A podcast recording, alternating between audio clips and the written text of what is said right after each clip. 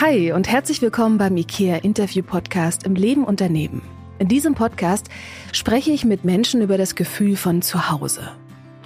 Dieses Gefühl von sich fallen lassen, sich wohlfühlen und ganz bei sich sein.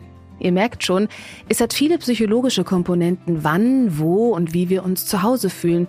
Und deswegen freue ich mich riesig, dass ich heute wieder mit Psychotherapeutin Stefanie Stahl sprechen darf. Ganz konkret wollen wir uns heute die Mutter-Kind-Beziehung anschauen. Wir wissen, dass gerade die ersten fünf Jahre extrem prägend für die Entwicklung des eigenen Bindungsstils und des Selbstwerts sind. Aber was macht die Mutter-Kind-Beziehung so besonders? Welche Wunden können hier entstehen? Und wie können wir als erwachsene Menschen daran arbeiten, diese Wunden nicht an die eigenen Kinder weiterzugeben? Ein sehr spannendes Thema und ich freue mich jetzt schon auf deine Antworten, Steffi. Schön, dass du wieder da bist. Danke für die Einladung. Sehr gerne. Starten wir vielleicht direkt mal inhaltlich. Was macht denn so eine gesunde Beziehung aus? Was würdest du sagen? Ja, in erster Linie die Liebe, also dass die Mutter ihr Kind, egal ob Tochter oder Sohn, wirklich annehmen kann und es so liebt, wie es ist und nicht dafür liebt, wie sie es gerne hätte, mhm. sondern das Kind wirklich bedingungslos annimmt. Und das ist natürlich die wichtigste Grundlage für eine gesunde Beziehung. Mhm. Also die Mutter hat einen ganz wesentlichen Einfluss darauf, wie wir unseren Selbstwert entwickeln und auch unser Selbstbild.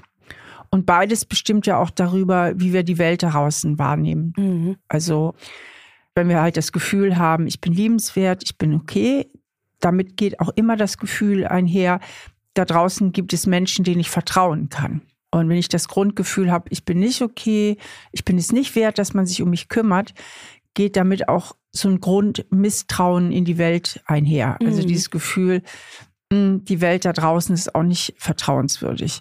Und das sind ja ganz, ganz grundlegende Lebensgefühle, die wahnsinnig viel darüber bestimmen, wie wir unser Leben gestalten, wie wir unser Leben verbringen, ob wir grundsätzlich eher zufriedene Menschen oder eher unzufriedene Menschen sind.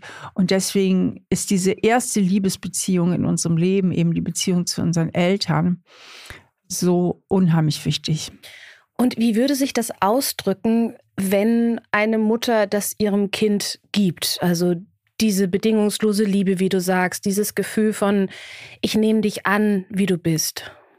Das hängt natürlich immer ein bisschen von der Entwicklungsphase des Kindes ab. Also gerade in den ersten Lebensjahren und in den ersten zwei Lebensjahren ist die Bindung ungeheuer wichtig. Also, dass die Mutter eben da ist, auch wenn das Kind schreit, es nicht zu lange schreien lässt, weil nur durch Schreien kann das Kind ja auf sich aufmerksam machen. Ich brauche irgendwas, mir fehlt irgendwas.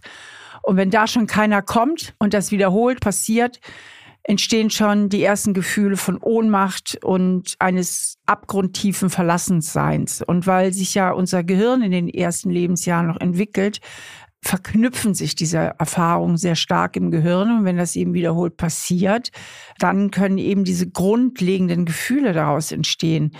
Und deswegen, also in den ersten Jahren ist die Bindung sehr wichtig. Und dann kommt aber auch zunehmend die Autonomie ins Spiel. Das heißt, dass auch Raum gegeben wird, dass das Kind sich ausprobieren kann, dass das Kind einen eigenen Willen haben darf. Das heißt, dass das Kind lernt, Beziehung ist etwas, was ich nicht irgendwie über mich ergehen lassen muss, sondern Beziehung ist etwas, was ich mitgestalten kann. Also das ist eben so wichtig, dieses Gefühl von, ich habe irgendwo auch ein Stück weit Kontrolle. Das fängt, wie gesagt, schon mit dem Schreien an.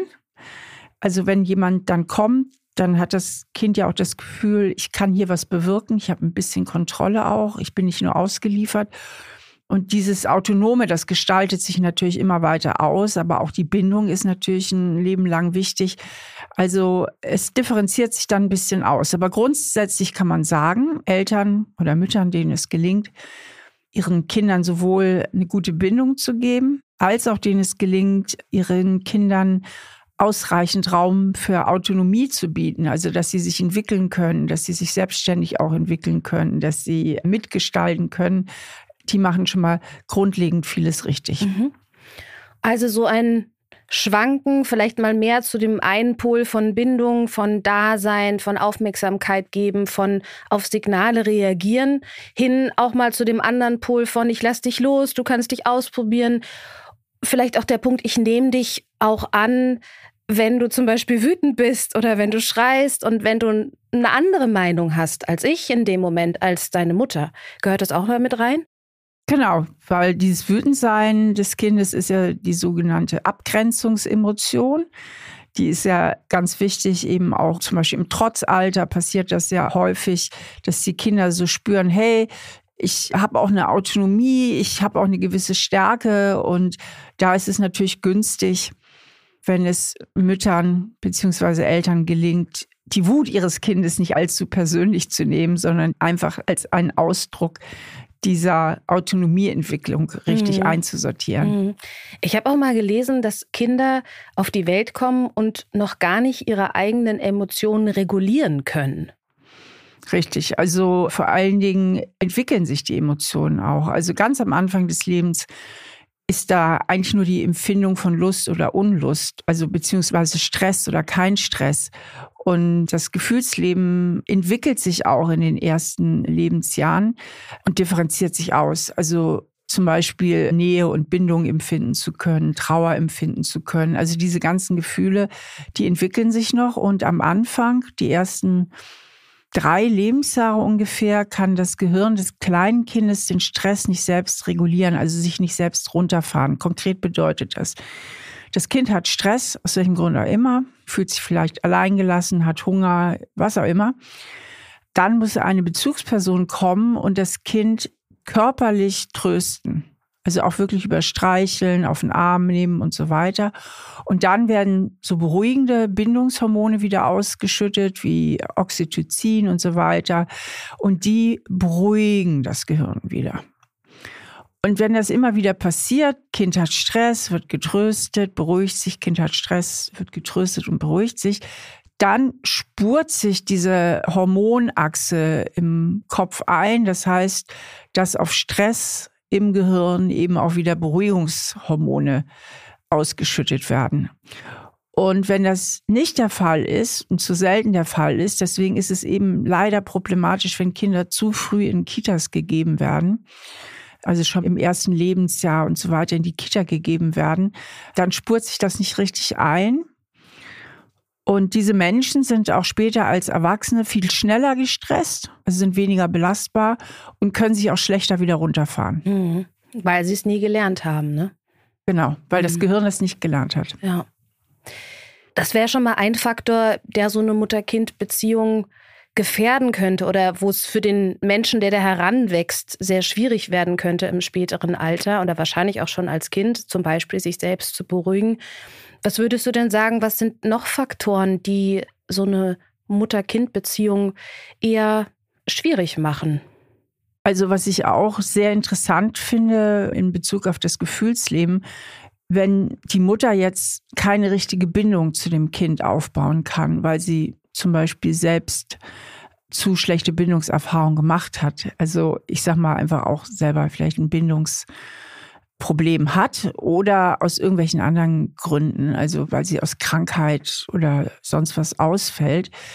Auf jeden Fall, wenn das Kind immer wieder schreit und keiner kommt, keine konstante Bindungsperson, gerade im ersten Lebensjahr braucht es die konstante Bindungsperson. Und da ist die Mutter tatsächlich biologisch am geeignetsten, weil sie dem Kind durch die Schwangerschaft so vertraut ist. Also das Kind kennt die Stimme, kennt den Herzschlag, Geruch und so weiter. Deswegen ist die Mutter aus rein biologischen Gründen tatsächlich im ersten Lebensjahr am besten geeignet, das Kind schnell zu beruhigen. Aber es kann natürlich auch eine andere Bindungsperson übernehmen. Auf jeden Fall sollten es nicht ständig wechselnde Beziehungspersonen sein. Also das Kind schreit und keiner kommt und das Kind schreit und keiner kommt und das passiert wiederholt dann unterdrückt das Kind irgendwann den Nähewunsch im Gehirn, um sich auch die Frustration zu ersparen. Mhm. Das heißt, auch hier wird dann im Gehirn nicht genügend eingespurt der Wunsch nach Nähe. Das heißt, wenn man als Säugling, als Baby häufig die Erfahrung gemacht hat, also der Vernachlässigung, dass sich zu wenig um einen gekümmert wird, dann wird man auch als Erwachsener, und da haben wir es mit einem Hardware-Schaden zu tun, also weil das Gehirn dann wirklich nicht so verknüpft ist, wenig Wunsch nach Nähe verspüren. Mhm. Es gibt eben einige Erwachsene, die kennen diesen Nähewunsch auch gar nicht so. Die haben den schwach ausgeprägt und auch wenn sie eine Beziehung eingehen, also sie haben im Grunde keinen großen Nähewunsch. Und was auch besonders spannend ist, wenn sie dann ihren Partner nicht sehen, weil sie einfach nicht im selben Raum sind, sondern gerade bei der Arbeit sind oder vielleicht auf einer Geschäftsreise, dann kennen sie auch nicht das Gefühl zu vermissen. Ah, weil die Psyche sich so sehr davor schützt, wieder diesen Schmerz zu erfahren, dass man vielleicht sich Nähe wünscht und dieses Bedürfnis wird nicht erfüllt? Nein, es ist noch krasser. Es ist so, dass der Nähewunsch gar nicht eingespurt wurde im Gehirn. Mhm. Also so wie du es formulierst, wäre es ja so, man hat einen großen Wunsch und unterdrückt ihn, um sich zu beschützen. Aber tatsächlich ist der Wunsch gar nicht so gelernt worden. Das ist ja Wahnsinn. Das geht ja wieder darum, dass gewisse Hormonkreisläufe sich einfach nicht in dem kleinen Gehirn eingespielt haben. Mhm. Da fehlt die Autobahn, da fehlen die Hormone. Hormone sind ja immer unsere Gefühlsträger. Und dann hat sich das gar nicht eingespurt im Gehirn.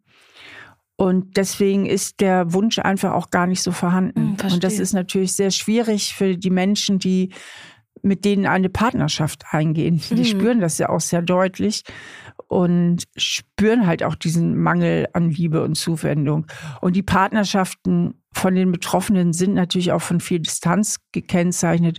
Einige gehen überhaupt keine Partnerschaften ein oder nur sehr oberflächliche. Also eine richtig gute Nähe können die halt nicht herstellen. Verstehe. Und haben die Betroffenen dann einen Leidensdruck?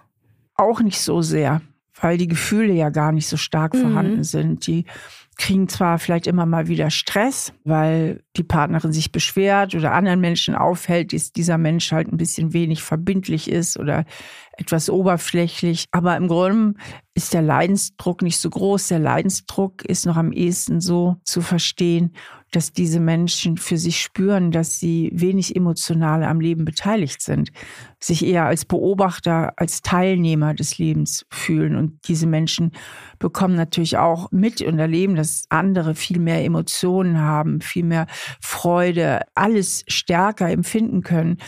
Und die Betroffenen stehen dem Leben eher mit einer gewissen Gleichgültigkeit gegenüber. Das heißt, der Leidensdruck ist zwar nicht so hoch, aber eben auch nicht das Gefühl, wirklich so toll mit beim Leben dabei zu sein. Hm, verstehe. Nicht so richtig lebendig, ne? Ja.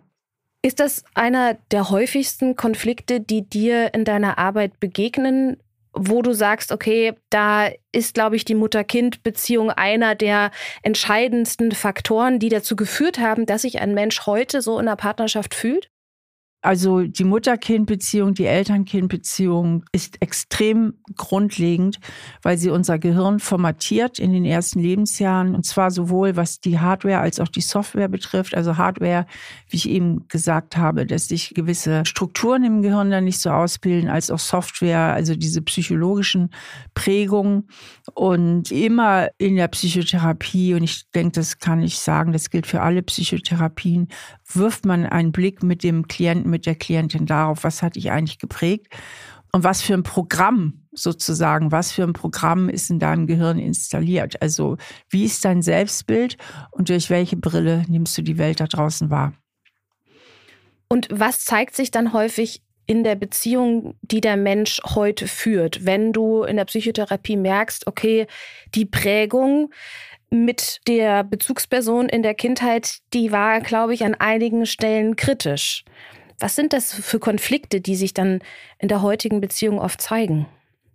Na, das will ich mal ganz konkret machen. Also, wenn ich als kleines Kind mich nicht hinreichend geliebt gefühlt habe oder die Eltern zu restriktiv waren oder was auch immer, irgendwas ist grundlegender schiefgegangen, dann denkt das kleine Kind ja nicht, äh, Mama und Papa sollten unbedingt mal ihre Erziehungskompetenz verbessern und an ihrer Bindungsfähigkeit arbeiten, sondern das kleine Kind denkt ja immer, ich bin der Fehler. Ich genüge nicht, ich bin schuld, ich bin nicht liebenswert. Und so kommen diese tiefen Glaubenssätze und Programme ja auch zustande. Und wenn ich mit diesem Gehirn groß werde, dann hat das natürlich einen großen Einfluss auf meine Beziehung. Nehmen wir mal an, ich habe grundlegend das Gefühl, dass ich nicht genüge Das ist ein Gefühl, was viele Menschen in sich tragen. Dann bleiben ja eigentlich so grundsätzlich so zwei Wege offen. Der eine ist, ich tue ganz viel dafür, um doch zu genügen. Das heißt, ich racker mich ein bisschen ab dafür, dass Menschen mich mögen, dass ich in der Bindung bleibe. Anders formuliert, dass ich keine Ablehnung erfahre. Also ich versuche Erwartungen zu erfüllen. Ich versuche möglichst alles richtig zu machen. Wenn ich mit anderen Menschen zusammen bin, achte ich sehr darauf, wie die sich fühlen und versuche mich so zu verhalten, dass sie sich in meiner Gegenwart gut fühlen. Und fühle mich aber selbst dabei gar nicht mehr so. Ich habe gar nicht so gelernt, wirklich meine eigenen Bedürfnisse zu spüren, weil die schon in der Beziehung zu meinen Eltern nicht so viel Platz hatten. Und daraus ergeben sich natürlich einige Probleme, sage ich mal so, im Lebensvollzug. Die andere Möglichkeit ist, dass ich vielleicht schon früh und unbewusst beschlossen habe, pass mal auf, auf da draußen kann ich mich eh nicht verlassen. Ich kann den Menschen nicht vertrauen. Ich kann mich eigentlich nur auf mich selber verlassen. Und das sind dann nicht die, die es allen recht machen wollen, sondern eher die, die ziemlich eigenbezüglich gucken, dass sie möglichst ihr eigenes Ding machen. Mhm auch wirklich nahen Beziehungen eher ausweichen, schon Beziehungen eingehen, aber letztlich immer gucken, dass sie autonom bleiben, also dass sie nicht so abhängig werden. Also sie lassen sich nicht wirklich ein. Und die sehr stark in der Autonomie verankert sind, die haben natürlich auch ihre Probleme. Es gibt immer wieder Konflikte mit anderen Menschen. Sie können keine wirkliche Nähe zulassen. Sie sind manchmal zu grob und selbstbezogen, haben permanentes Gefühl, irgendwie zu kurz zu kommen und werden deswegen umso fordernder oft in ihren Ansprüchen. Also beide Entscheidungswege belasten die Beziehung. Und letztlich läuft es ja immer darauf hinaus auf unsere Beziehung, weil unsere Beziehungen bestimmen eigentlich unser Lebensglück.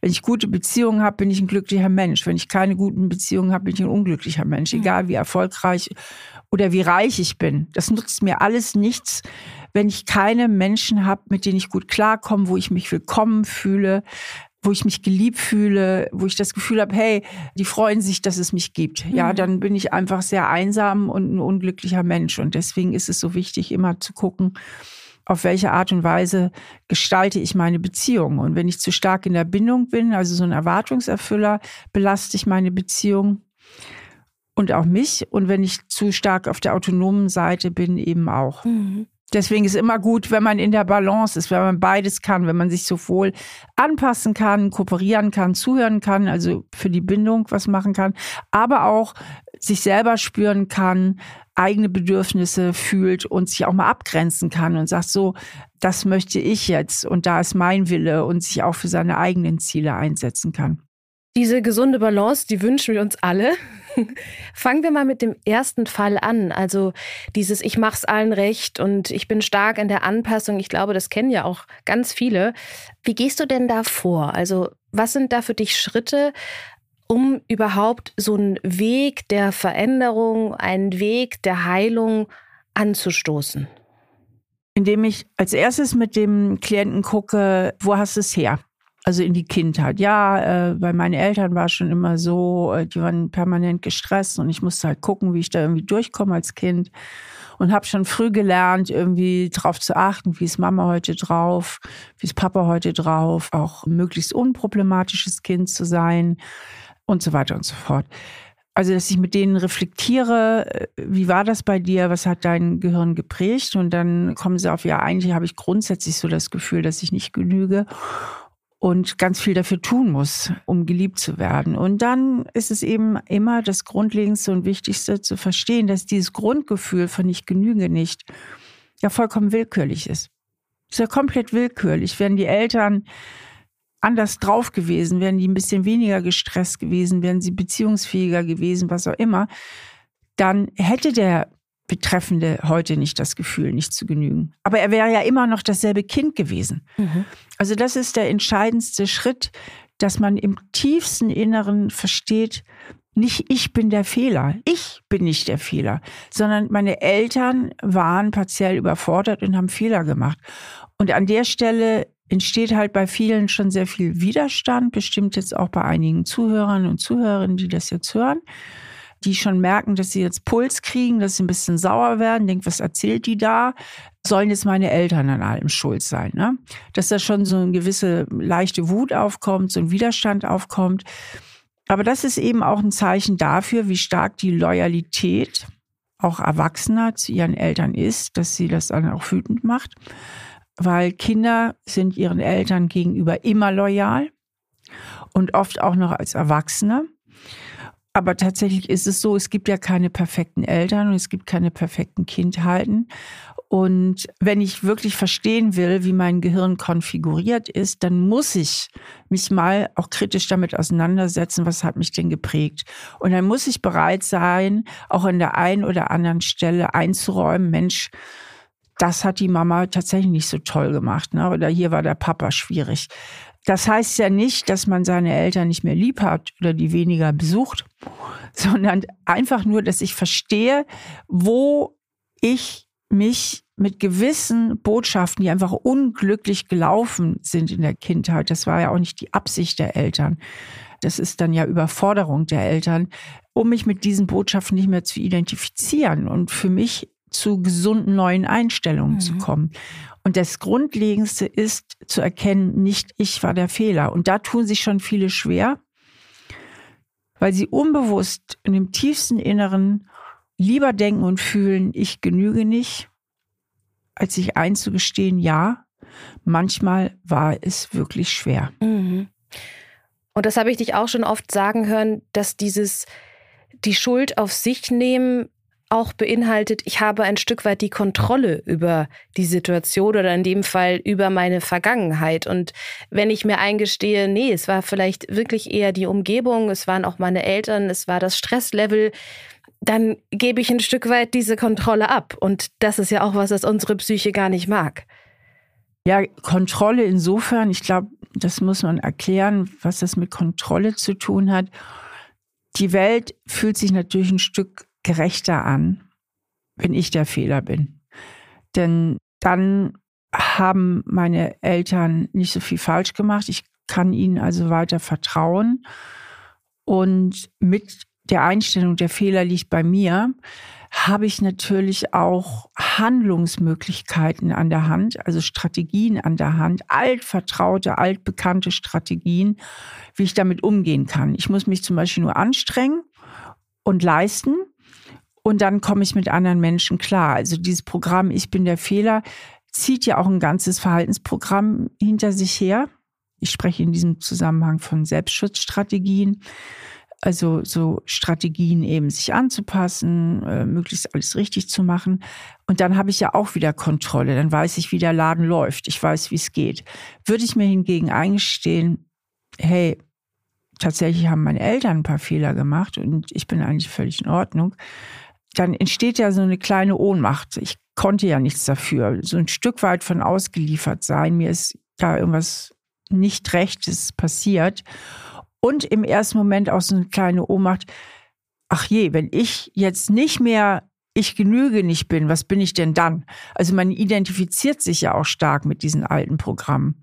Und deswegen habe ich ja diesen Ansatz vom Schattenkind und Sonnenkind entwickelt. Das Schattenkind steht ja eben für diese alten Prägungen die halt nicht so gut gelaufen sind. Und das Sonnenkind ist die Identifikation für das neue Programm. Also zum einen für das, was gut gelaufen ist in der Kindheit, ist ja auch nicht alles schlecht gelaufen. Und zum anderen für all meine Gestaltungsmöglichkeiten, die mir heute im Erwachsenenleben ja zur Verfügung stehen. Mhm. Und es ist ja auch so, das möchte ich jetzt auch mal mitreden, dass nicht jeder Mensch diese Päckchen überhaupt zu tragen hat. Ja, es gibt einfach auch so und so viele Kindheiten, die im Großen und Ganzen völlig okay gelaufen sind. Die müssen auch nicht perfekt gelaufen sein. Wir sprechen in der Psychologie von hinreichend guten Eltern. Das reicht dann auch schon, wo vieles einfach gut gelaufen ist und die mit einem stabilen Selbstwertgefühl durch die Gegend laufen. Also es betrifft ja auch nicht jeden. Wobei die allermeisten Menschen haben natürlich auch ein kleines Schattenkind, weil alles super, aber nicht. Irgendwo gibt es so eine kleine Botschaft oder irgendeine innere Einstellung oder ein Vorbild, was ich hatte, oder was auch immer, wo jeder ein bisschen Entwicklungspotenzial mhm. hat. Ist ja eigentlich auch schön so. Genau, dann dürfen wir alle an uns arbeiten. Und uns ein bisschen weiterentwickeln, sonst wären wir ja schon am Ende der Entwicklung. Genau. Du hast es eben schon angesprochen, wenn ich mir eingestehe, dass auch meine Eltern in dem Moment vielleicht mal einen Fehler gemacht haben, dann entsteht am Anfang oft so ein Gefühl von Ohnmacht, weil ich kann ja meine Eltern nicht ändern und ich kann auch nicht ändern, was da passiert ist. Und diese Strategien, diese Schutzstrategien, die ich mir entwickelt habe, die stören mich ja auch eigentlich. Ich möchte mich ja gar nicht dauernd anderen anpassen. Ich möchte nicht so einen starken Perfektionismus haben. Ich möchte mich nicht über meine Leistung definieren. Was ist denn dann der nächste Schritt? Der nächste Schritt ist, sich positive und realistische neue Glaubenssätze zu formen. Also wenn ich ich genüge nicht entfernen will, dann brauche ich einen neuen Glaubenssatz stattdessen. Zum Beispiel ich genüge. Oder auch ich habe schon vieles richtig gemacht im Leben. Und diese neuen Glaubenssätze eben auch zu fühlen, indem man sich Situationen vorstellt, wo die schon lange wahr sind. Also man geht gedanklich mal in die Situation, man sitzt mit seinen Freunden zusammen oder mit einer guten Freundin und spürt nochmal, wie man genügt und dass sie einen wirklich mag. Oder man stellt sich Situationen vor in der Ausbildung oder im Beruf, wo man etwas gut gemacht hat oder beim Sport oder einfach nur schöne Situationen, wo man am Strand spazieren geht oder im Wald und denkt, ey, alles ist gut, ich genüge und ich darf so sein, wie ich bin. Und ich genüge heißt ja eben auch nicht, dass man auch Fehler macht oder Schwächen hat. Jeder Mensch macht Fehler und jeder Mensch hat seine Stärken, aber eben auch seine Schwächen. Sondern es heißt, dass ich mich mit diesen Sachen annehme und da, wo ich sage, da habe ich Entwicklungspotenzial, auch die Verantwortung übernimmt und sagt, an dieser Schwäche muss ich arbeiten. Was weiß ich, an der Schwäche, dass ich nicht immer ganz ehrlich bin, weil ich ja so viel auf Harmonie Wert lege, dass ich daran arbeite, ein bisschen ehrlicher zu werden oder an der Schwäche, dass ich zu schnell wütend werde, weil ich so schnell das Gefühl habe, ich werde nicht richtig respektiert und ich komme zu kurz, was ja alles so Schattenkind-Gefühle auch sind und das eben anzunehmen und daran zu arbeiten und sich zu mögen unter der Bedingung, dass man eben auch Fehler hat. Und wie komme ich dahin, dass ich meinen Eltern vergebe, dass ich dankbar sein kann für das, was sie mir gegeben haben und wo sie auch ihr Bestes gegeben haben und aber auch kritisch sein darf gegenüber den Aspekten, wo ich vielleicht sage, ja, und da habe ich heute ein bisschen dran zu knabbern. Genau, also das Wichtigste ist, dass man nicht sofort in die Vergebung geht, weil dann übernimmt man ja schon wieder die Verantwortung. Also wenn die Eltern aus welchen Gründen auch immer es nicht schaffen, dem Kind die Bindung und das Verständnis und das Feingefühl zu vermitteln, die das Kind gebraucht hätte oder die das Kind braucht, dann übernimmt ja das Kind dafür die Verantwortung, dass die Beziehung zu den Eltern gelingt. Also das kleine Kind versucht dann sich so zu verhalten, dass Mama und Papa es doch lieb haben können. Also es übernimmt quasi innerlich die Verantwortung dafür, dass seine Beziehung zu seinen Eltern gelingt. Und das tun die großen Kinder auch oft, indem sie die Eltern sofort entschuldigen, indem sie sagen, ja, die haben mir ihr Bestes gegeben, die wussten es auch nicht besser, bevor sie die Hausaufgaben gemacht haben, erstmal ihre Glaubenssätze zu bearbeiten. Also ich kann mich nur persönlich weiterentwickeln, und tiefe alte, falsche Überzeugungen ablegen, wenn ich es schaffe, mich in gesunder Art und Weise von meinen Eltern zu lösen. Und lösen heißt erstmal eine innere Trennung. Immer. Idealerweise findet das in der Pubertät statt. Na, dass es da Kräche gibt, dass es da mal, na, so mache ich es aber nicht. Und na, also Pubertät halt, das ist eine große, wichtige Abgrenzungsphase. Und abgrenzen heißt eben abgrenzen. Abgrenzen heißt nicht sofort verzeihen sondern dass ich erstmal zu mir finde und mich sortiere und das aussortiere, wo ich sage, das gehört nicht zu mir, da habe ich eine falsche Botschaft bekommen und das stehen lasse, was auch gut war. Ich sage immer, das gibt so einen schönen Vergleich, das ist wie, wenn du ein Haus erbst und jetzt guckst du dir das mal an und dann überlegst du dir, was kann bleiben, was ist schön, wo muss ich vielleicht ein bisschen renovieren, wo muss ich vielleicht was anbauen und was muss vielleicht ganz weg. Mhm. So. Und so kann man mal das mit seiner Kindheit machen und sich überlegen, was kann bleiben, was war gut, was war schön, was ist super, wo stimme ich zu, sehe ich auch so. Und wo muss ich vielleicht anbauen, renovieren oder was muss ganz weg, welche alten Überzeugungen. Und das ist erstmal der erste Schritt. Und wenn ich das gemacht habe, dann kann ich sagen, okay, da und da, das verzeihe ich euch oder das verstehe ich. Denn wenn ich sofort ins Verzeihen gehe, gehe ich nicht in die Arbeit im ersten Schritt, dann übernehme ich weiterhin die Verantwortung für die Fehler meiner Eltern. Verstehe. Das ist ein schönes Bild mit dem Aussortieren von dem alten Haus und das Umgestalten und vielleicht auch ein bisschen modernisieren. Wenn du das so erzählst, da stelle ich mir den Prozess auch so vor, dass da eine ordentliche Portion Wut damit dabei sein darf bei dem Aussortieren. Wut ist die Trennungsaggression. Mhm. Also wir brauchen Wut, um unser eigenes Ding zu machen. Wir brauchen Wut, um unsere Grenzen zu verteidigen und uns selbst zu verteidigen. Die Natur hat uns unheimlich viel Gefühle für die Bindung mitgegeben, damit wir uns binden, weil ohne Bindung sterben wir, sind nicht überlebensfähig.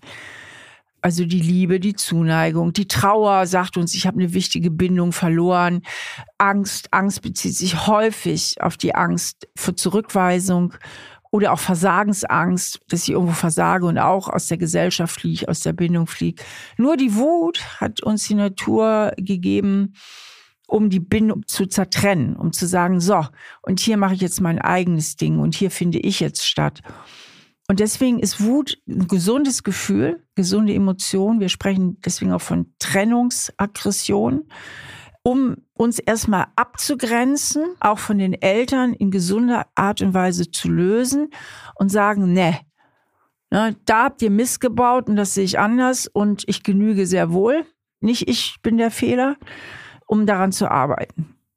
Das kann und darf durchaus auch auftauchen. Und wer halt permanent die Wut unterdrückt und das als Kind schon gemacht hat, um die Beziehung zu den Eltern aufrechtzuerhalten, weil man schon als Kind so viel die Verantwortung dafür übernommen hat und das als Erwachsene immer noch tut, der kann sich halt nicht lösen mhm. und wird immer in der alten Programmierung bleiben. Und wenn ich in der alten Programmierung bleibe, ist es dann überhaupt möglich, sie zu überschreiben? Also mit den neuen Glaubenssätzen, wie du eben erwähnt hast, nee, das geht dann nicht. Nein, ich brauche diesen Lösungsschritt. Mhm. Ich muss über diese eine Brücke gehen. Und die Brücke lautet nicht, ich bin der Fehler. Ja, ja. Na, ich, ich war nicht der Fehler im System, sondern da war eine Überforderung auf der anderen Seite. Mhm.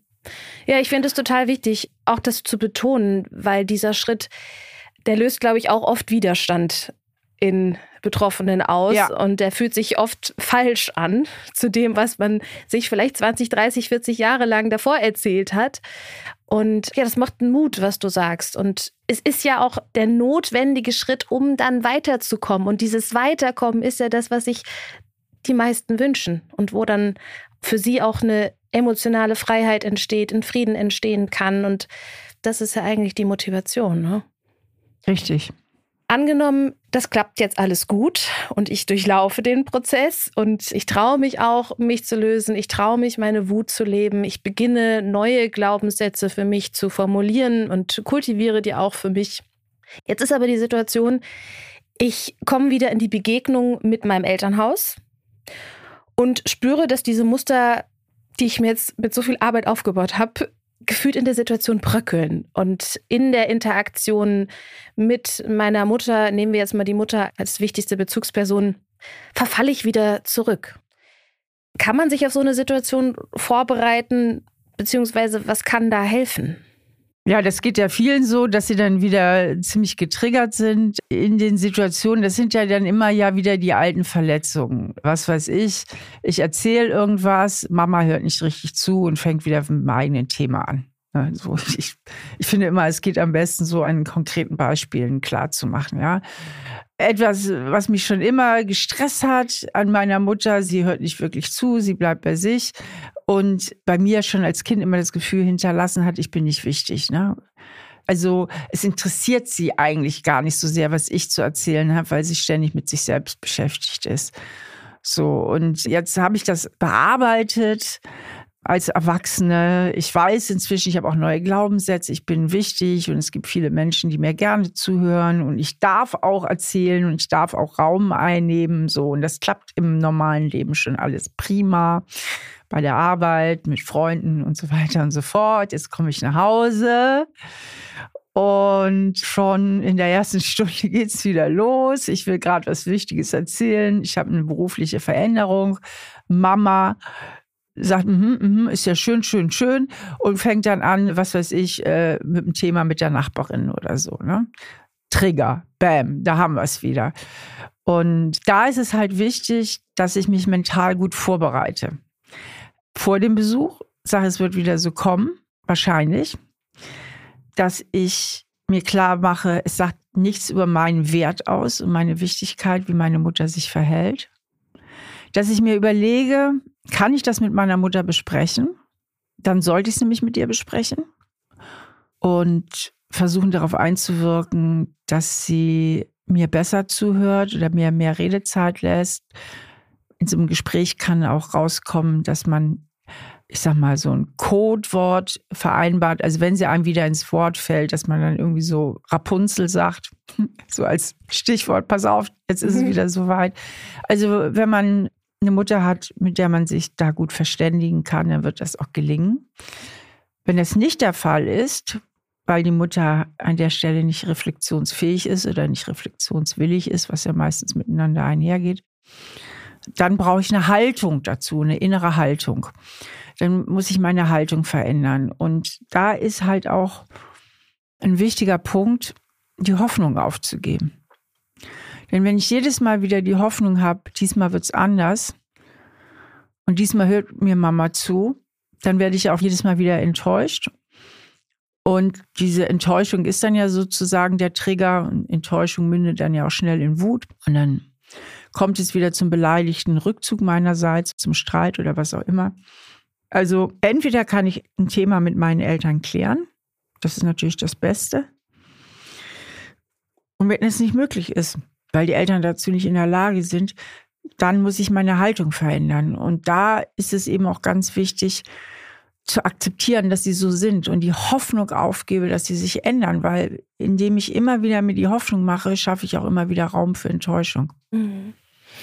Und würdest du dann sagen oder empfiehlst du dann, deinen Klientinnen, deinen Klienten und Patienten, dass sie stärker selektieren, wie sie in die Beziehung mit der Mutter gehen. Also ganz konkret, welche Inhalte teile ich zum Beispiel mit meiner Mutter, mit welchen Themen komme ich, wie nah sind diese Themen für mich, wie groß ist das Potenzial für Enttäuschung, wenn sie mir dann wieder nicht zuhört. Also kann das auch eine Strategie sein, wirklich genauer zu schauen, ja, was teile ich und wie gestalte ich die Beziehung von meiner Seite, sofern das in, in meinen Freiheitsgraden liegt.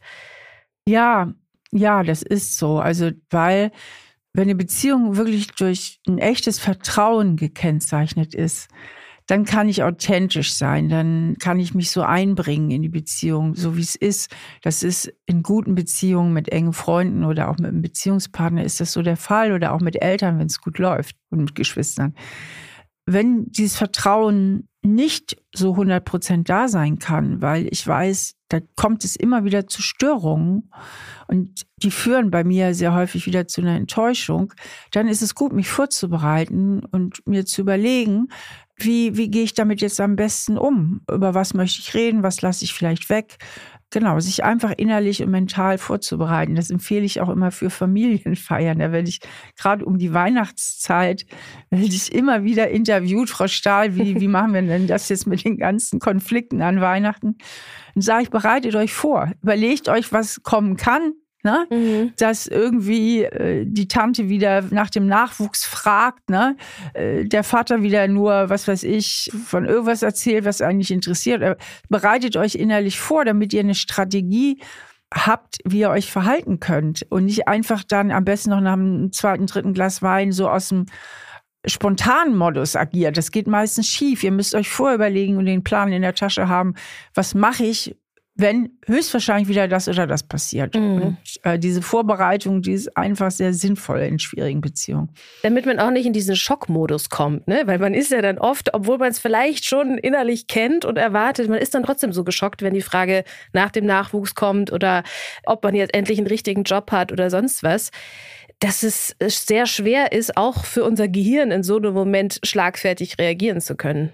Genau. Deswegen bin ich eine ganz große Freundin von Antwortstrategien. Mhm. Antwortstrategien sind einfach so ein bisschen auch vorgefertigte Antworten, die man schon auf Tasche hat, falls das Thema draufkommt. Da kann man mit Humor arbeiten. Also da gibt es verschiedene Möglichkeiten. Es heißt aber auf gut Deutsch, überleg dir doch vorher deine Antworten. Ja. Ne? ja. Also wenn das Thema nach dem Nachwuchs kommt, einfach mit einem Lächeln sagen, du wirst die Erste, die es erfahren wird. Oder ne, also sich einfach was zurechtlegt, wie man damit umgehen möchte, damit man in der Situation nicht so überfordert ist. Ja. Wie verändert sich denn so eine Familiendynamik? Was, was sagt da deine Erfahrung, wenn ich selbst Mutter werde? Wie kann das eine Beziehung zu der eigenen Mutter verändern? Oft sehr positiv, weil ich schon oft von Müttern gehört habe, Mensch, jetzt verstehe ich erst, was meine Mutter da mitgemacht hat. Also das ist zum Beispiel häufiger der Fall. Wichtig ist halt für die eigenen Kinder, dass man seine eigenen Muster reflektiert hat, um sie nicht wieder blind an die nächste Generation weiterzureichen.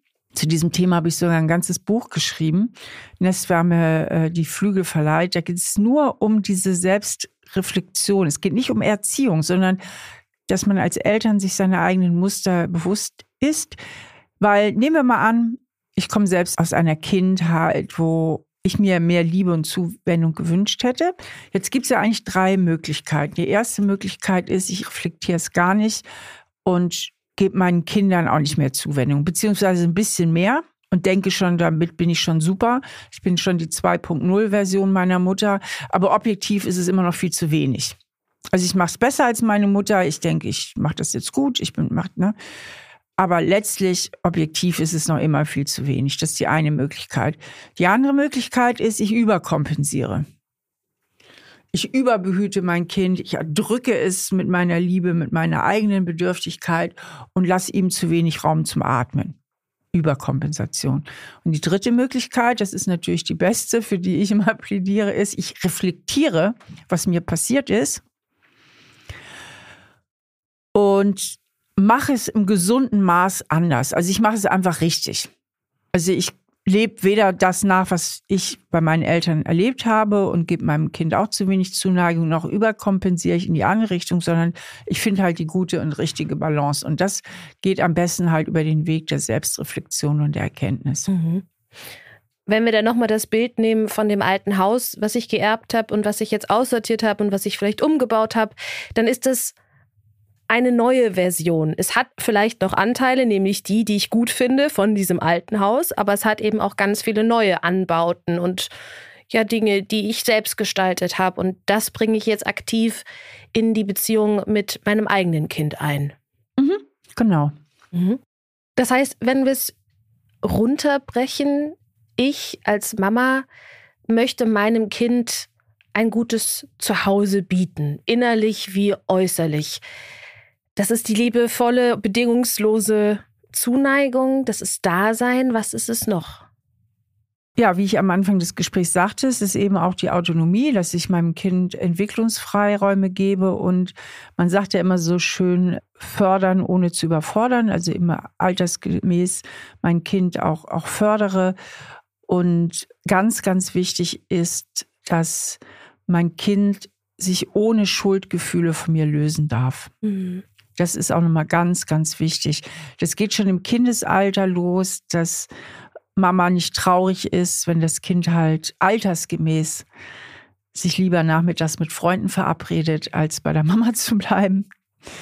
Und natürlich auch überhaupt die Lösung aus dem Elternhaus, dass man seine Kinder auch mit einem guten Gefühl loslassen und ziehen lassen kann, ohne dass sie Schuldgefühle haben und sich ständig Sorgen machen, wie geht's der Mama jetzt, wenn ich nicht mehr da bin? Wie geht's der Mama, wenn ich jetzt in eine andere Stadt ziehe, um zu studieren? Also, dass die Kinder sich auch ohne schlechtes Gewissen haben zu müssen, von den Eltern lösen dürfen. Und das ist natürlich nochmal für viele Eltern auch eine große Herausforderung. Mhm. Hast du denn auch manchmal Eltern bei dir in der Praxis, die genau mit so einem Thema kommen? Also die an sich selber spüren, oh, das Loslassen, das fällt mir jetzt echt schwer? Ja, beziehungsweise meistens kommen sie nicht mit dem Thema, sondern sie schildern einen Konflikt mit ihrem Kind und ich erarbeite dann mit ihnen, dass sie ein Problem haben mit dem Loslassen mhm. und dass sie dann reflektieren, ja stimmt eigentlich. Ja, fällt es mir schwer, mein Kind loszulassen und ihm die Entscheidungsfreiheit und Autonomie zuzubilligen, die für sein Alter entsprechend wäre. Mhm. Und wenn uns jetzt gerade jemand zuhört, der sich davon so ein bisschen angesprochen fühlt, hast du da noch eine Empfehlung? Also was kann helfen, dieses Loslassen, vielleicht auch das, das Akzeptieren von einer neuen Lebensphase eher anzunehmen? Wichtig ist die Trauer, die damit einhergeht. Und die geht ja eigentlich bei allen Eltern, die selbst ehrlich sind, damit einher. Einfach auch mal zuzulassen und zu sagen, ja, das ist jetzt traurig. Irgendwie war es so schön mit den Kindern im Haus und jetzt ziehen sie weg und ich werde sie auch vermissen. Ach, und ich wünsche mir manchmal, sie wären noch so klein und alles wäre wie früher. Also diese Trauer zuzulassen, deren Raum zu geben und da auch ja, liebevoll mit sich selber umzugehen. Dann natürlich auf die Haben-Seite zu gucken, sagen, Mensch, aber ist das nicht toll? Ich habe gesunde Kinder, die jetzt ihr eigenes Leben leben können, weil ich sie toll begleitet habe. Ist das nicht auch ein ganz, ganz großes Geschenk? Es gibt Eltern, deren Kinder haben das gar nicht erlebt oder überlebt oder die sind ihr Leben lang auf Hilfe und Betreuung und Pflege angewiesen. Also auch auf die dankbare Seite zu gucken was für ein Riesengeschenk das ist, dass die Kinder in der Lage sind und lebensfähig genug sind, um sich zu lösen. Und dann sich natürlich der Frage zu widmen, und was mache ich jetzt? Mhm. Also wieder mehr gucken, was können jetzt meine eigenen Projekte sein? Wo kann ich mich nochmal weiterentwickeln? Wo kann ich aus anderen Lebensbereichen nochmal Sinn ziehen und Lebensfreude finden und eben auch darauf zu schauen. Mhm. Ich bin gespannt, wie mir das selbst gelingen wird als Mama. Und ich danke dir für, für das Gespräch heute. Ich habe ganz viel für mich mitgenommen und auch ganz viele Impulse bekommen, nochmal neue Perspektiven auf Themen. Und ich hoffe, euch da draußen geht's genauso. Ich bin auf jeden Fall dankbar, dass ihr auch wieder mit dabei wart. Steffi, hast du noch was, wo du sagst, gerade bei der Mutter-Kind-Beziehung, das ist was, was keiner vergessen sollte. Das ist eine Message, die du nochmal mitgeben willst. Also ich glaube, eine Mutter, die ihr Kind wirklich liebt, hat schon ganz, ganz viel richtig gemacht. Und Kinder verzeihen viele kleinere Erziehungsfehler. Also die Eltern haben ja oft unheimlich viel Schuldgefühle. Eine Freundin von mir, die Psychotherapeutin ist, sagt immer, die Schuldgefühle sind schon irgendwie in den Windeln mit eingewickelt bei den Eltern. Ne? So ganz heimtückisch, weil die meisten Eltern machen sich ständig irgendwelche Schuldgefühle.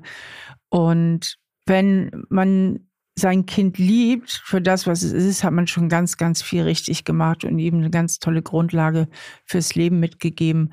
Und man muss nicht perfekt sein. Also ich möchte eigentlich da jetzt ein bisschen Erleichterung verschaffen. Und wenn da Zuhörerinnen oder Zuhörer sind, die sagen, und genau das ist mein Problem, ich kann mein Kind nicht so lieben, dann wirklich einfach auch mal zu gucken, vielleicht gehe ich mal in eine Beratung, irgendwas ist da ja mit meiner Bindung, Bindungsfähigkeit und daran einfach zu arbeiten, da gibt es auch Möglichkeiten.